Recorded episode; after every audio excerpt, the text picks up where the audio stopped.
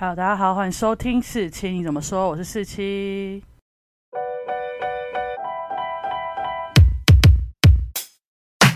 好，我们这一集呢是一个特殊的系列，然后我请了两个人，两位朋友来跟我一起讨论一个话题，叫做离婚冷静期。那为什么会想要讨论离婚冷静期呢？就是因为在今年年初吧，中国就通过他们的民法典的时候，就有特别在离婚的这部分设定一个离婚冷静期。然后因为最近中国开放三胎嘛，然后连带的我就看到了这个新闻，我就想要讨论一下关于离婚冷静期，然后我们就我们三个对于这件事有什么样的看法？那要请两位介绍一下自己。Hello，我们是芝芝姐妹，我是芝萱，我是芝婷，哇！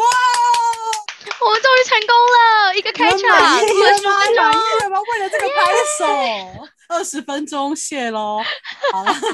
好了，反正我们今天呢就是要讲离婚冷静期这件东西，因为在台湾是没有这个东西的。然后我们我那时候去查的时候才发现，哇，其实全球有很多国家都有离婚冷静期。那我们今天会主要大概讲两个国家，第一个就是中国，然后第二个是韩国。然后再来就会分享一下台湾的现况。那不然我们现在来请那个资轩来分享一下台湾的现况好。台湾的现况，我的在网络上看到呢，目前台湾的离婚对数是五万多，所以除以我们的总人口数，我们可以算一下，它千分比是二点一左右。离婚率的算法是整个世界上统计的算法，就是离婚对数除以当年的平均人口数，然后再乘以千分比，这样。这是他们就公认算法。所以你刚刚讲的那个五万多除以两万两千三百万一。就是这样算出来的。好，我们来分享一下世界的离婚率。那我们就以我们可能比较关心的亚洲地区来说，台湾大概是二点一左右，然后呢，俄罗斯是呃亚洲最高四点七，然后南韩，南韩就我们待会会讨论到的南韩，它也是二点一，就跟台湾差不多。中国三点四，但因为你刚刚前面有提到说，台湾去年有五万一千多5人万多离对婚嘛，嗯，没错，对，所以总共是十万多人离婚，十万多听起来人，听起来还蛮还蛮严重的啊。对啊，可是，在台湾，如果你认识一个人，他有没有离婚，对你来说有差？先我们先讲好像还做朋友哈，做朋友当然是没有差，但如果是自己的就是交往对象，可能会有一点想知道背后的原因是什么。哦，我跟你说，我刚刚查上网的那个资料里面还有说，台湾就是嗯离婚的年龄层就是高高峰离婚的高峰年龄层是三十到三十九岁这个年龄层的哦人。真的哦、但嗯我觉得你会觉得交往对象有差，是因为我们现在还年轻，我们现在哦，如 maybe 我哦四十岁的时候，多我可能就不会 care 这件事情了，是吗？对有看大家谁没有过去嘛？哎可是等一下到时候就会叼着一根知烟这样道觉得，不是，知道离婚的原因这件事，我觉得是重要的，因为我们离婚有很多原因嘛，如果什么个性不合啊，或什么，那就 doesn't matter。但是另当别论。哦嗯嗯，什么家暴或者是冷暴力、言语暴力，这都蛮严重，对，嗯或是不嗯回家，我会觉得嗯嗯。很严重。但其实这样回推回去，不止离婚的原因重要，分手的原因也重要。就是如果我以我们现在这个阶段要选另外一半的话，对，而且你刚刚说离婚的高峰期是三十到三十九岁，但三十到三十九岁这段也是可能是台湾的生育率结婚的结婚然后也是生育率的高峰期。那为什么会嗯讨论到离婚冷静期？其实主要是因为为什么中国突然想要设置这个离婚冷静期，就是因为他们发现他们不是什么一胎化，然后单独二胎、双独二胎这样慢慢开放之后，就发现他这样开放。也没有造成他们的生育率上升，所以他后来就决定动到婚姻这件事。他觉得啊，干你们这些年轻人太容易离婚了，所以我们生育率才上不来。嗯，所以哦所以他才把它哦设置是有这个原因婚冷气对。然后我就想说，所以他这个假定就是婚姻跟生育率是有很密切的关系，很密切的关联。系。那其实刚哦刚不管讲的是中国还是台湾还是韩国，其实就是生育率都下降蛮多的。所以我们现在来听一看韩国国会有离婚冷冷静静期。他们叫做离婚熟虑期的原因，其实跟生育率没有这么直接的相关。他们的起因其实是因为在二零零五年那附近开始，他们就调查了一下，韩国就每三对夫妻就一对正在离婚，就表示如果我们现在三个女生在聊天，我们可能有一对正在进行离婚的程序当中，就他们的离婚率如此之高。然后因为他们的民法那时候修订，原本妻子跟丈夫离婚只能拿三十趴的财产，但他们改成一半一半，就是从三十趴提高到五十趴，所以你知道女生的离婚的想法就会大幅提升，所以他们的黄昏离婚率就是他们年纪四五十岁、五六十岁那种年纪比较大离婚率的人会比较高。对，然后也有另外一个背后的原因是，韩国其实比台湾或是中国其实更儒家社会一点，他们的男生跟日本一样就是比较大男人主义，所以他们有可能。在四五十岁那个年龄层的人是家庭指定结婚，然后结婚之后他就觉得我已经帮你生了小孩啊，然后做了这么多家务，然后到了晚年我就想要离婚，就要有我自己的生活，所以他们的离婚率就大幅的提升。然后他们就在二零零五年的时候，首尔的家庭法院就提出了这概念离婚首率期，然后二零零六年提出修正案，然后直到二零零七年就真的纳入了韩国的民法法典。里面，不过刚刚讲到有一个疑问是，就是他们新增的这个离婚首率期之后，真的有可以让呃可能离婚对数减少或什么吗？有，真的。蔚山的法院就是韩国的卫山法院，他有做一个统计，就是他们离婚不管是他有两种路嘛，一个是协议双方合意，就是走协议离婚，另外一个是。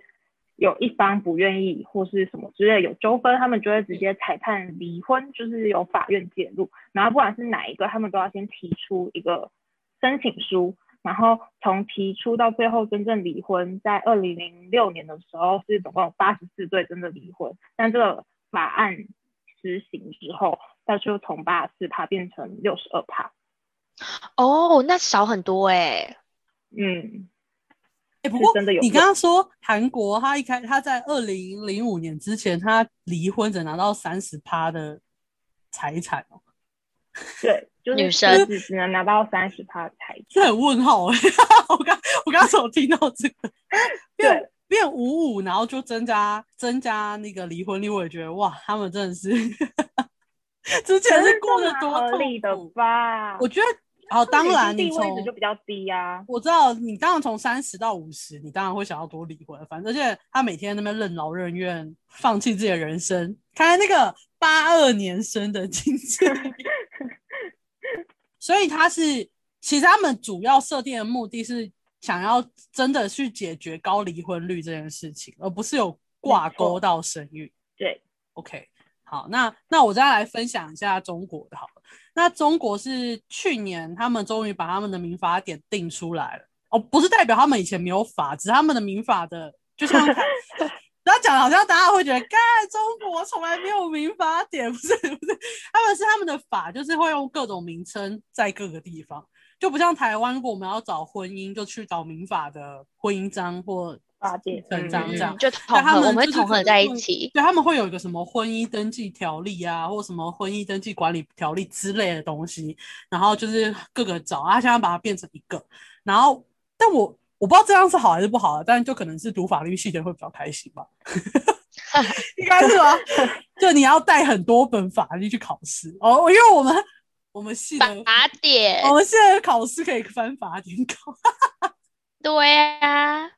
好，然后我有查过了，离婚冷静期其实还有一些国家有，像是加拿大，然后美国、英国跟刚刚说的南韩嘛。然后加拿大的法律规定是婚姻破裂且分居达一年才能去办婚姻手续，可是它有一个那个前提，就是除非如果你有通奸呐，或是虐待，或是类似家暴的证据的话，你就可以直接去申请，所以他要等一年。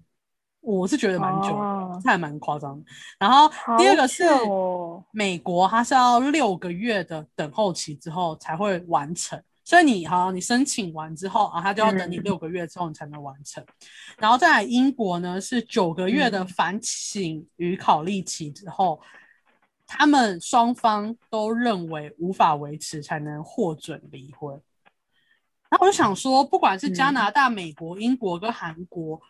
我那时候看的时候，我知道应该还有其他国家都有，像什么丹麦也有。可是我那时候想说，这几个国家有没有什么共同点？然后我第一个想到的是，他们都是基督教盛行国的家，嗯，所以才会认为说不要离婚，或者离婚是冲动的，就是希望大家都不要离婚嘛。我不知道，我这是自己的推论嘛。那嗯，可是中国就不是不属于这种状况，因为中国其实也是儒家、佛教这种盛行的地方。那他颁布一个离婚冷静期，他其实在二零一三年之前呢，反正在二零一三年之前，他是真的有一个审阅期，就是他好像交了之后会有一个月的审阅期。可他二零一三年之后，他又把这个东西取消掉，就说你就是直接去离，然后你就可以拿到证，就跟台湾一样，台湾你也是直接去、嗯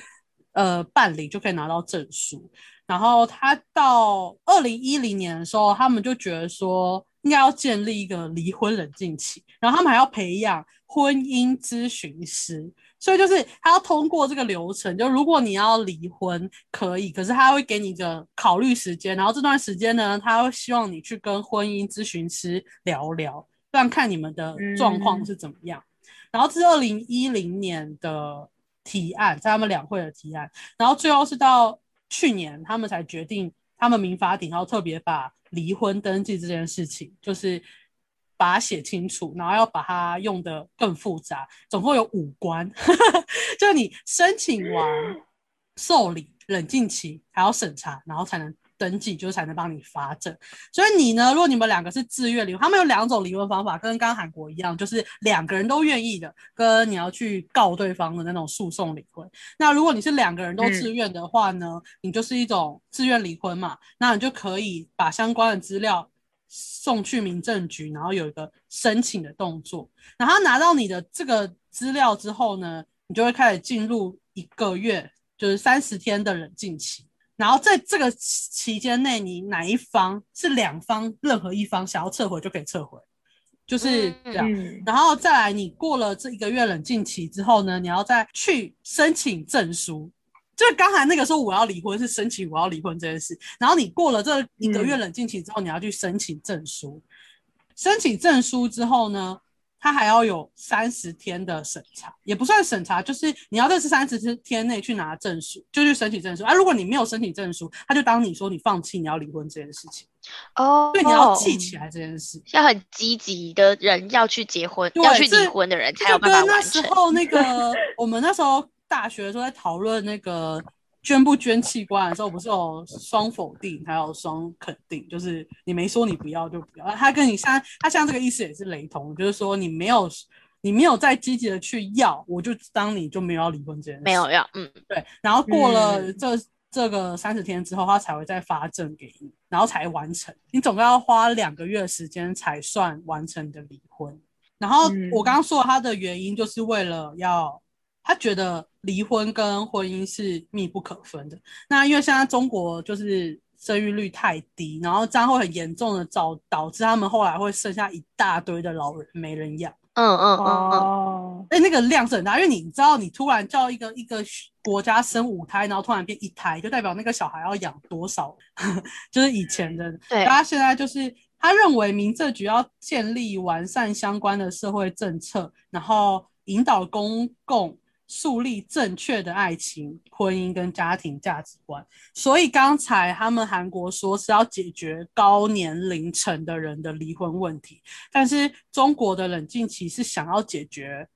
素食爱情这件事，就是闪婚、闪离啊，或是年他他就把它归到年轻人冲动结婚、离婚啊这样。嗯然后为什么会这样讲的原因呢？就是因为他像你到二零一九年哦第四季，所以就是后面四个月，他的离婚登记人数是一百零六点三万对，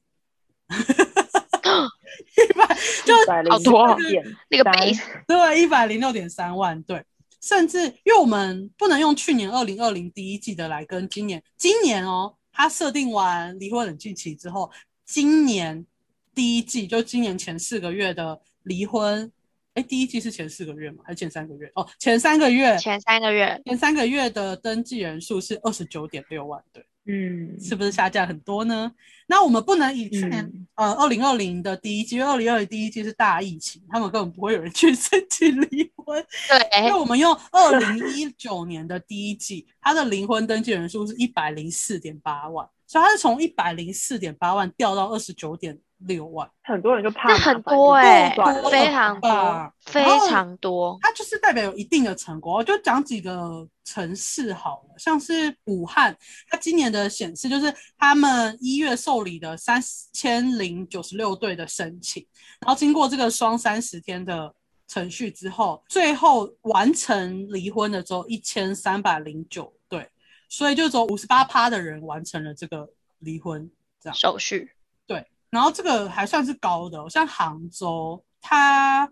最后有完成离婚手续的是三十八趴。嗯，就我自己觉得，如果如果他设定这个目的是要降低离婚率，我们先不管它实质造成什么伤害，它降低嗯离婚率这件事是有很是有效果的，著的效果。但这件事就是会造成一些后果，就是例如他们的反方意见就会变成说，你结不结婚应该是我个人的自由，那你现在不就是限制婚姻自由吗？嗯，我不知道韩国有没有这样方面的讨论啊但是反正他们的想法就是他想要改善，我刚刚不是说改善就大家冲动结婚、冲动离婚的部分，可是他们内涵的想法就是你们就是要生小孩，你们这样冲动结婚离婚就是不会有生小孩这件事情。可是又有人说，反正我你们要离婚，不管再困难，你都会离婚啊。你设置这个期，只是让离婚没发生，不代表生育率会对上升啊。嗯会上升。对然后他们还有提出一个我觉得可以我们可以讨论的点，就是争议的部分，就是那如果是家暴案件怎么办？然后就有两种说法，一般说你你家暴案件，如果你没办法去申请离婚的话，你还要等双三十。然后那个嗯下面的留言就有写说，哦，拜托，一个月后那个人还在不在都不知道，你还等一个月嘞，好嘴，对嘛？嗯，然后可是中国的政府就回答他们说，哦，我们家暴不建议去用自愿离婚的方式，而是用诉讼离婚的方式。可是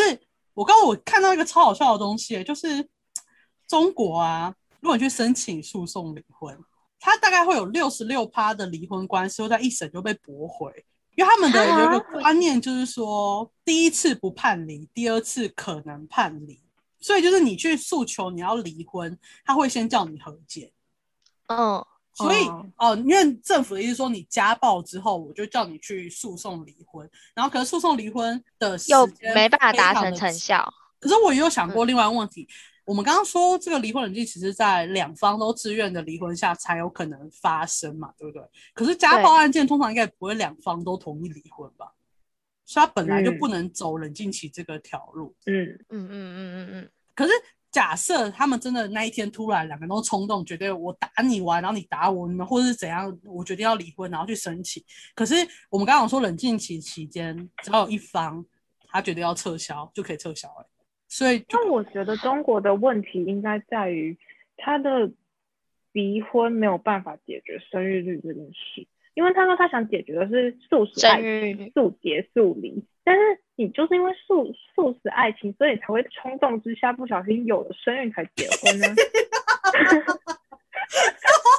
合理吧？这个是某，这是一种逻辑啊，也是有这种可能啦。所以应该我们现在先要让中国政府了解的一件事情，就是婚姻跟生育。它不一定是绑在一起的，可是这在儒家观念里就很不不合啊。他就是还是会，嗯，他还是会觉得，那就代表他真的觉得婚姻就是最大的目的是要繁衍下一代，哎，哦，这个真的零分零分，他们就是国家机器啦，他们不适合有法律啦。我会不会被抓去？你 还要被中你理你会被中理出哦，润哦，这不是 way back 哦。但我就是觉得，假设中国政府想要推这个法案，有两个，我觉得有两个解决方案，一个就是跟加拿大那个一样，就是跟你说，哦，好，如果你想要离婚可以，但你要冷静。但是如果你有是有家暴的事实或是证据的话，你就可以直接申请离婚。这是我觉得第一个解决方嗯案。嗯嗯然后第二个就是，除非你就让诉请离婚的那个婚那个诉讼变快，然后不会一开始就叫你和解。嗯，不然你回他，不然你回那些网民或是回应民众的话就是废话。对，但我就是觉得他诉讼中国可以，嗯中国可以就近取材，因为我觉得韩国在这方面做的，我觉得还蛮完善的，就是他的整个离婚的程序，嗯，就中国可能可以参考一下韩国。他说他抄，没有还没有。靠 这个抄没什么不好啦。如果 我也觉得 你说韩国是要等多久？韩国有分很多哎、嗯，我先从韩国的离婚方式来说好了。韩国离婚的方式就有两种嘛，第一种就是刚刚说的裁判离婚，然后这个裁判离婚就是要走法律程序的。那谁可以提出这个裁判离婚呢？就是婚姻当中没有过失的一方。婚姻过失是指外遇啊、家暴或是主动分居这类的。如果你有这些行为的话，你就是有过失的一方，然后你就不能走裁判，就你不可你自己不可以提裁判离婚这个程序。但当你提完，呃，如果我是没有过失的一方，我是受委屈的那一方，我提了之后，法院会先进入一个调停的程序，会有一个调解委员，有点类似和解的概念。如果你们在这个程序和解完了之后，他那个调解书就等同法院的判决，你们就是可以离婚了这样。那如果我们是双方合意，我们就是个性不合要走离婚这个程序的话呢，我们就是要走协议离婚，然后它也一样有五个步骤，就跟中国类似，但我觉得它比中国更完善一点。第一步就是你既然是双方合意嘛，所以你就是要两个人一起到家事法院递交一个协议离婚事项确认申请书。它就是一个申请书的概念，就是我说我要申请离婚这件事，然后交了之后，你们两个就会一起进入到一个熟虑期。这个熟虑期间呢，有孩子是三个月，没孩子是一个月。因为你知道有小孩，你的离婚的意愿就会大幅的降低，就有很多人会为了小孩，然后我就想说，那我就算了，不要离婚好了。所以他们设定没有孩子是一个月，有孩子是三个月。然后在这个阶段呢，法院这边会安排咨商师，就是双方可以去做一个婚姻的咨商。如果还有救的话，那你们就可以不离婚。对，然后他的家暴或是有什么紧急情况啊，就是他可能已经申请了保护令啊，或是裁判离婚，这些就不适用这个冷静期哦。就是裁判离婚，就是你直接去调调解，然后调解不够就进入法院程序，然后他就没有要冷静期了。对，然后如果是家暴这种情况，它也是不适用冷静期的。对，然后呢，经过这个熟虑期间之后，他们两个又要在一起去法院说明我们的决心，我们决定我们要离婚。如果有一方就是反悔不想离婚，他们就可以只要不去法院，他们这个就会自动被撤销。对，但如果我就是决心我要离婚的话，就要去法院说明啊，确认我们的侵权，如果有孩子的话。然后抚养权啊、抚养费的负担啊，或是我们财产怎么分配，然后这些做一个确认之后，法院会核发一个离婚确认书给你们，他会有一份。然后呢，第四个步骤是你们要在离婚确认书发下来的三个月内，其中一发送到那个我们当时结婚，天哪，好有就是当时怎样，但我们现在要离婚感觉，或是 我们现在户籍上面登记的户政机关，他们是市厅或是区厅。就是我们的户政机关啊，就是去把这个确认书交给这个户政机关。然后，但是如果这三个月内有一方后悔的话，他要在那个确认书交之前，就先去市厅或是区听提交一个撤回书，这样你们的离婚程序就是也是失败。然后最后一个第五步就是，当你交过去之后，他们他那个户政机关会通知双方。在某一个时间一起到那个户政机关去换你们的那个身份证，就把你的配偶啦突空，然后你们才是真正的办完 离婚手续。对，所以你们不要看那个韩剧什么大老婆反击，为什么拖这么久都不离婚，是有原因的。他们不是说想离就离，尤其是他们外遇的一方又不可以主动说要离婚，所以他们只能走协议这一条。所以很多不甘心的大老婆就是不愿意离婚，所以才会拖那么久。台湾也是，就是你无过失的那一方才能提协议离婚嘛，对不对？嗯，大家记得吗？协议离婚，不是协议是双方合意，是裁判离婚才是无过失一方才可以。哦，对对，裁在韩国的情形是这样。哦，对，对不起，就是在台湾也是无过失的那一方才能提裁判离婚。就是我们记得我们要背那种七个，我记得七对个忘无过失，光还说忘光，反正有一个是加外遇还是什么之类，就是哦，还有一个我记得有一个什么什么那个老师那边暴的人讲的不在此限之类的。无无性能力吗？还是什么？哦，对对对对对，好有一个是想那个，对，就可以以这个呃方式来就是没办法嗯嗯嗯或其他重大事项，不能人道我知道那个那个词叫不能人道。不能人道，刚刚说到家暴这部分，在呃中国的部分，是因为其实他们到二零一六年才会有才有反家暴法，就是反家庭暴力法，好晚哦，很晚，所以晚呢，他虽然家暴是在呃我刚刚说的判决就是诉请离婚的那个原因之一，但基本上他很少会因为家暴这个原因而把你判离，他会就是希望你和解这样。嗯，然后像他们有个女权运动者就有说，难道你是要等到有家暴的时候你才敢你才会去离婚吗？你当然是觉得他有点怪怪的，有点异样的时候，有点异样，你就会想办法想办法去离婚嘛。那嗯刚刚那个政府这样回答，就很想跟你说，很像在跟你说，哎呀，这个冷静期就是为你着想。然后你如果真的被家暴，你再去诉请离婚，所以意思是说，他真的要等到被揍爆了之后，他才能去走一个比较快速的途径。但是那个途径还被挡，因为走六，他第一次六不会判离六成，对，没有是六成都嗯不会判离，所以只有四成会判离。再来就是三点四成，如果家暴家暴的那一方有可能他是没有经济能力的，就是他们他可能不会有钱去打官司，可是你去判决离婚就是要付钱啊，嗯嗯嗯，所以你也是没有在帮助这些家暴的女性啊。然后因为他们是说啦，设置冷静期，他就是要让你在这冷静期当中可能会去谈妥你们之前的就是小孩的监护权，或是你们的财产分配，或是就是除了要让你冷静，叫你不要去离婚之外，或者是你要在这段时间哎谈，妥所以，今天哦汪小菲和大 S 的新闻说正在办离婚手续，表示他们正在进入冷静对我们冷静冷期静期。会结合时事哎，对我刚刚我今天早上看到这个新闻就觉得 中了。因为我就，然后我就有个疑惑，因为呃，当然两岸联姻的，我记得要提交很多证明，但我不知道离婚是不是要提交很多证明。然后假设假设啦，假设不用提交很多多证明，那你的意思是说，现在如果他在台湾申请，然后当天就直接跟你说你就可以离婚了，然后你中国还要等六个呃两个月，所以就会在这两个月，他们两个处于一个是半离不离的状态。就我在台湾离了，我离婚了，然后到中国之后你没有离，你还在冷冷静期当中，而且他们要双方去办哦，所以简单来说，大 S 他这两个月他要内飞去，他要飞去中国办，对，那不可能打官司，对，maybe 可能打官司，I don't know，因为他接着新闻写说在手续当中，那我觉得大 S 差不多可以飞去中国，因为他还要隔，他可能可以顺便打一下疫苗再回来啊。汪小菲不是还好在里面方便哦骂骂说大家都去什么厦门打疫苗。谁去？到底谁可以去厦门打疫苗？汪小菲说的，他在微博发的啊，他还说一群汉奸。哦 I don't care，我不太在乎他讲什么。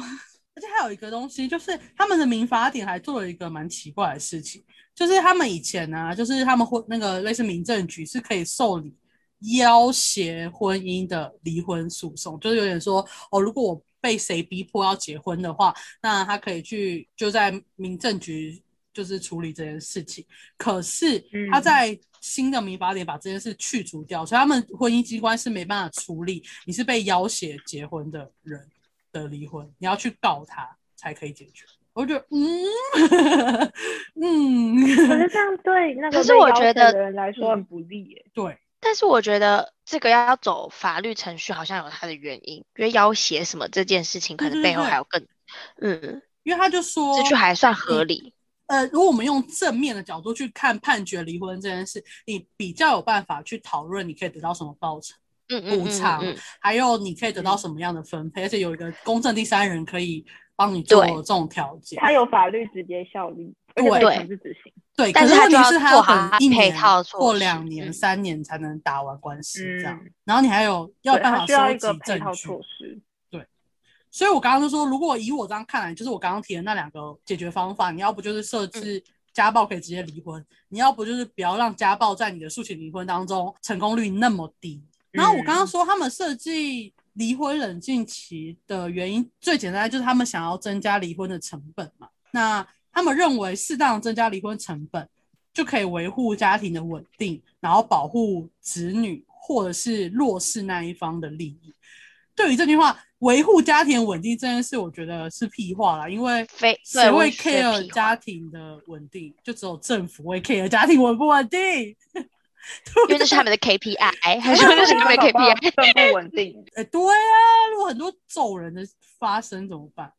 然后再保护未成年子女，这个也是需要待定。但我接受这句话，就是说，嗯嗯嗯嗯如果你有一个婚姻的状况下，呃，可能可以保护未成年子女，但我不懂哪里可以保护弱势的一方、欸。你设定冷静期怎么保护弱势的？这个理这个逻辑我好像没办法通。如果他们的那个他们的就是出发点是基于可能这段时间要用来讨合论议讨论，对对对，那可能还有这段时间是要考虑清楚你的感情是否真的破裂啊，对你子女的抚养、财产、债务的关系，你有没有处理好，有没有协商好？是哦，那对对，我觉得如果钱的这个关系，就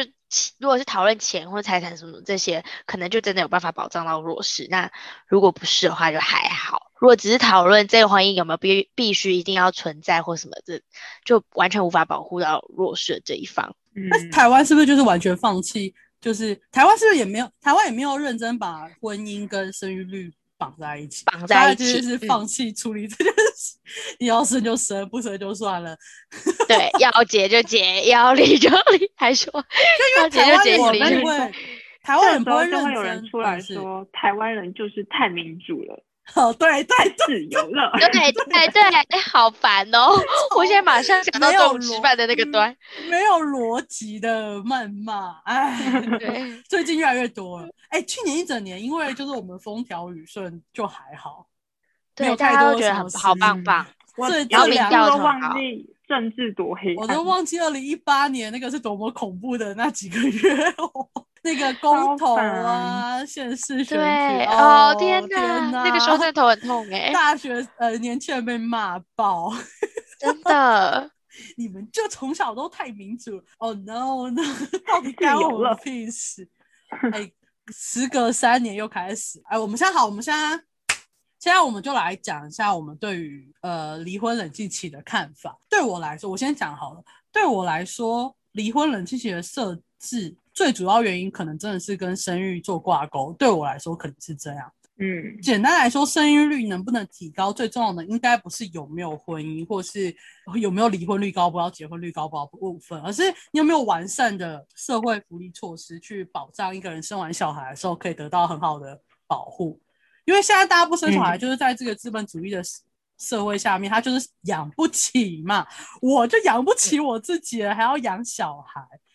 所以你去搞这种弄婚姻相关的制度，弄得更复杂，或是我们处理婚姻这件事情，跟我养不起小孩，这还是我觉得那个鸿沟还是很大的，就是它有点像是一个河的两端的事情。如果嗯你没办法，就像中国，你没办法保证大家的生活状况，或是养小孩，或是经济状况，你不管是就是刚刚说你开放三胎，还是你要结婚冷静期或什么的话，你都没办法提高你的生育率啊。但是你跟我说离婚冷静期对于他想要达成第一个目标，达造成离婚率下降这件事有没有效？我觉得超有效啊，是就嗯超有效。可是有没有能达到后面实质想要创离婚冷静期这件事的原因？我觉得一点效果都没有。可是我觉得离婚冷静期是可以存在，呃，因为冲动结婚离婚这件事还是会发生。有少部分人，嗯，会发生，所以我不知道，我现在对他处于一个持平状态。但是我觉得你要设离婚冷静期，你就应该把家暴啊，或是什么侵害啊，或是强暴之类这种强迫嗯结婚这种的条件都想清楚。你不能只设而不帮他做任何的配套，那基本上就是让人家很难离婚的一种方法。好，嗯，那我们再来问一下刚刚很久没讲话的资轩。好，哎，我觉得我刚刚就在想一个问题，就是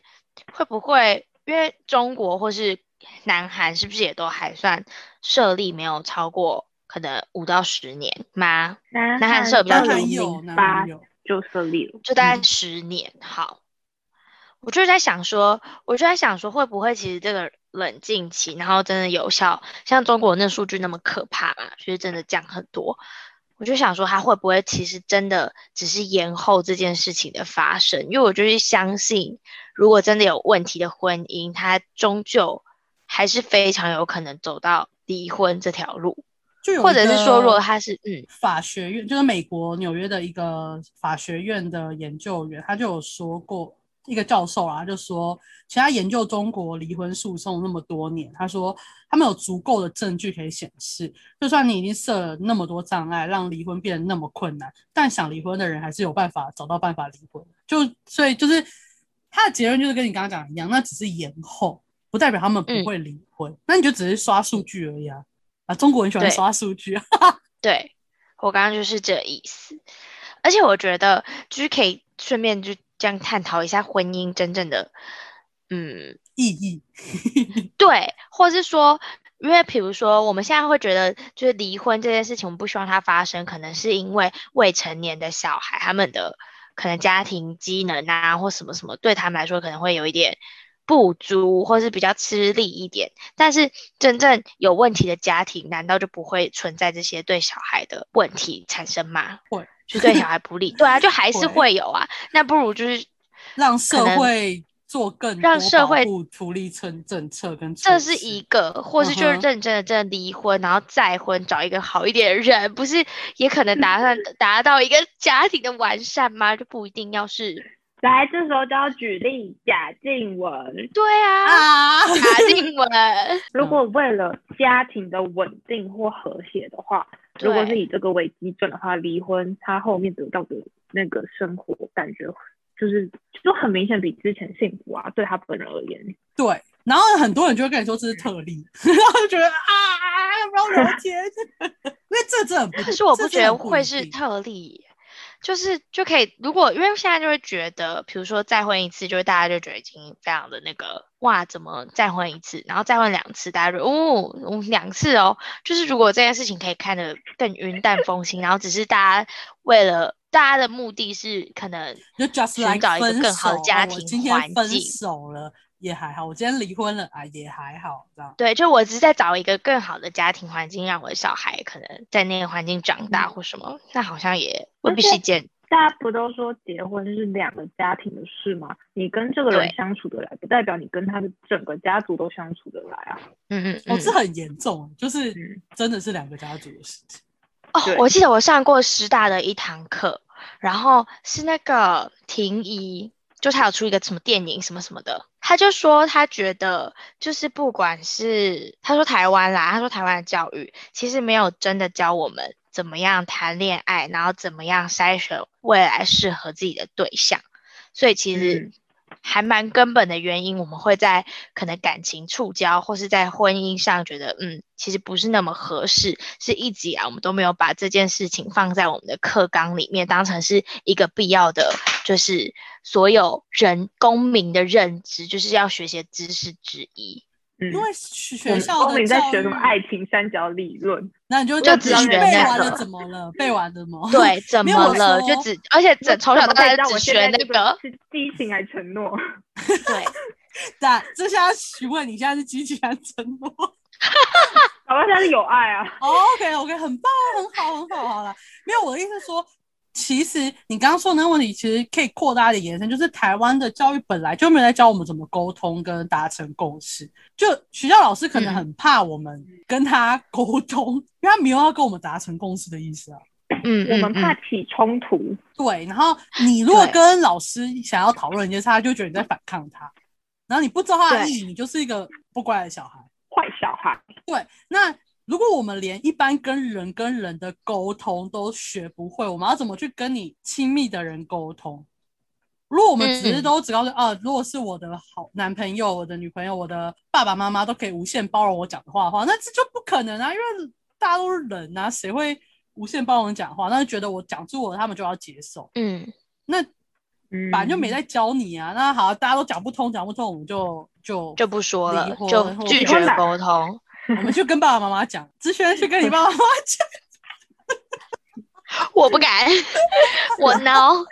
瞬间我刚一个脸垮下来我。每次想要，我每次认真沟通，都会先把我妈惹怒之后，然后我就不管她在怒不怒，因为她在开车，我不管她怒不怒，我就继续讲我的，然后就跟她说，我现在跟你聊这个，从来就没有想说服你，因为你不会被我说服。但是我要知道你怎么思考，因为我们当嗯我们知道别人怎么思考的时候，你就不会觉得他是要弄你，这就对只是情感的问题。对对对对对。然后我就跟他说，所以你现在说我不想跟你讲，不想跟我讲，每次都这样讲。你每次，因为我妈每次后来讲到后来，她觉得她说服不了我之后，她就会跟我说，我不想跟你讨论这个，因为我每次觉得你都听不懂我在讲什么。她会说，所以我们才要讨论呢，因为我听不懂你在讲什么，我才要问到我知道你的逻辑怎么想的，而不是我要嗯他可只要能跟你爸相处过程就是这样这样一套逻辑，然他们后来就不讲爸爸就是了没有顺着他的意吧。哎、不会，他们俩会吵起来，他只是对我比较没有耐心而已。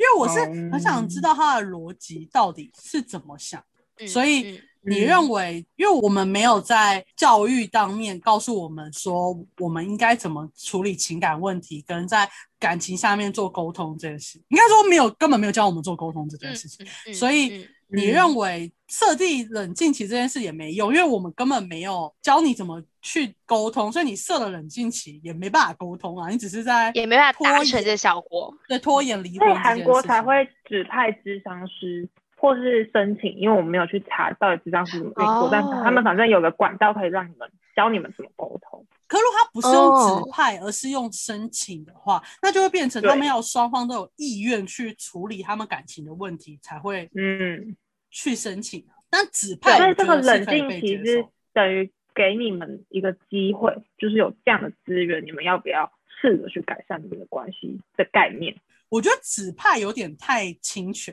有点有点太 侵对，指入他们的派应该太决定。侵权，但是嗯申请可以接受，因为刚才中国他在设立冷静期的时候，是有人提出了疑问，就是你就是公权力在介入我们的自由权嘛，所以他会认为这样就很不 OK。那我觉得如果他设定是用指派婚姻之上，就是他真的想要介入你们的，他真的。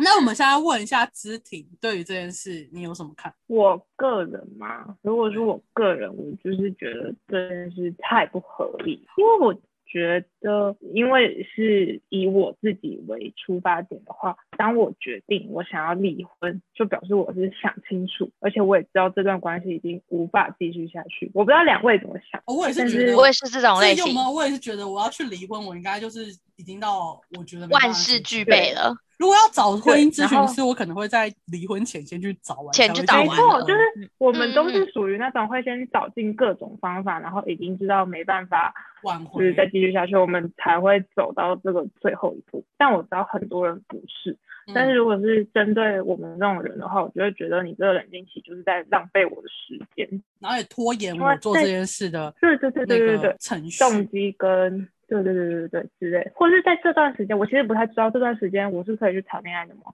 还是这样子我算是外遇？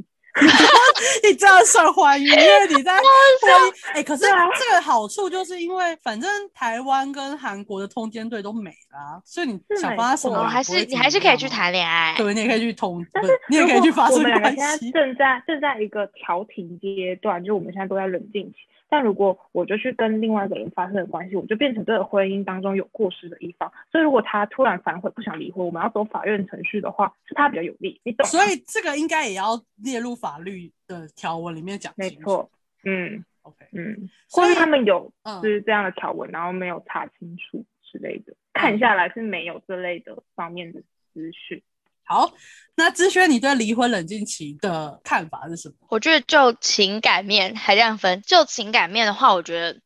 如果就是我觉得他唯一设置让可以说服我的目的，就会是嗯这段时间是要沟通，然后是可能比如说尝试给这段婚姻一个机会，或者是我们可以调解和解一下，或是怎么样沟通一下，看怎么样金金钱处理问题啊，就是我们真的决定要离婚，那怎么样分配比较好，怎么样对小孩不会有太大伤害。所以我觉得，如果像之婷讲那样，南韩的有一个什么咨商师嘛，婚姻咨商师是我可以去寻求的资源，而且大家也都会觉得这个管道很可以被接受，就大家不会觉得去找他是没有用的话，那就还蛮好的啊。就是设置这个冷静期还蛮好的，就是多一个人可以帮你理清你婚姻的状况，然后就算以后要离婚，那我们应该怎么走下去？就是如果有小孩的状况下啦。要怎么走下去也是蛮重要的吧，总不可能老死不相往来。嗯嗯。然后，可是呢，我觉得就中国要设置这个婚姻冷静期的目的，其实就很奇怪，就 是他，因为他真的跟生育率，就是把生育跟这件事情挂在一起的话，那他这个他的整个这个。逻辑思考期就是对逻辑不通，然后他也没有配套措施，在这个思考期里面，我应该要冷静的时候应该要想什么或应该要做什么，他就是都没有这些相关的资源进入，他就是只是想要拖延一个，就我觉得啊，他唯一的可能好处就是拖延这件事情的发生，但这部分也可能是因为我们两个查的。是我跟知婷查的资料，那我们讲出来的东西可能有点在查的内容的差异，所以有可能他们也有给，也有叫你去找咨询师，但是在这目前看来状况下，韩国的配套还是比较好。然后对于中国来说，它可能因为它也才实施一年，它应该可以有做滚动式修正的可能性，所以应该是可以再更动的做法。所以刚刚资轩才会说，相对于中国来讲。韩国的东西是应该是比较可以被接受，但如果是只是光看中国的结论跟中国的法律制定的方式，是应该是没有那个必要。那因为我们三个对于呃离婚冷静期的看法，应该是不算有共识的共识，因为因为肢体是蛮蛮那个强烈的反对反对，然后我就是觉得要有配套才有支持的理由，然后资轩也是类比较类似的看法。可是你不太懂设立冷静期的作用什么，你反而认为是我们在更早之前就应该处理这件事情，在教育层面就源头源头就要处理。不知道大家对于离婚冷静期有什么看法呢？如果有什么看法的话，可以留言跟我讲。虽然你们也很少在留言。好，那我们就下集见喽，拜拜，拜拜拜。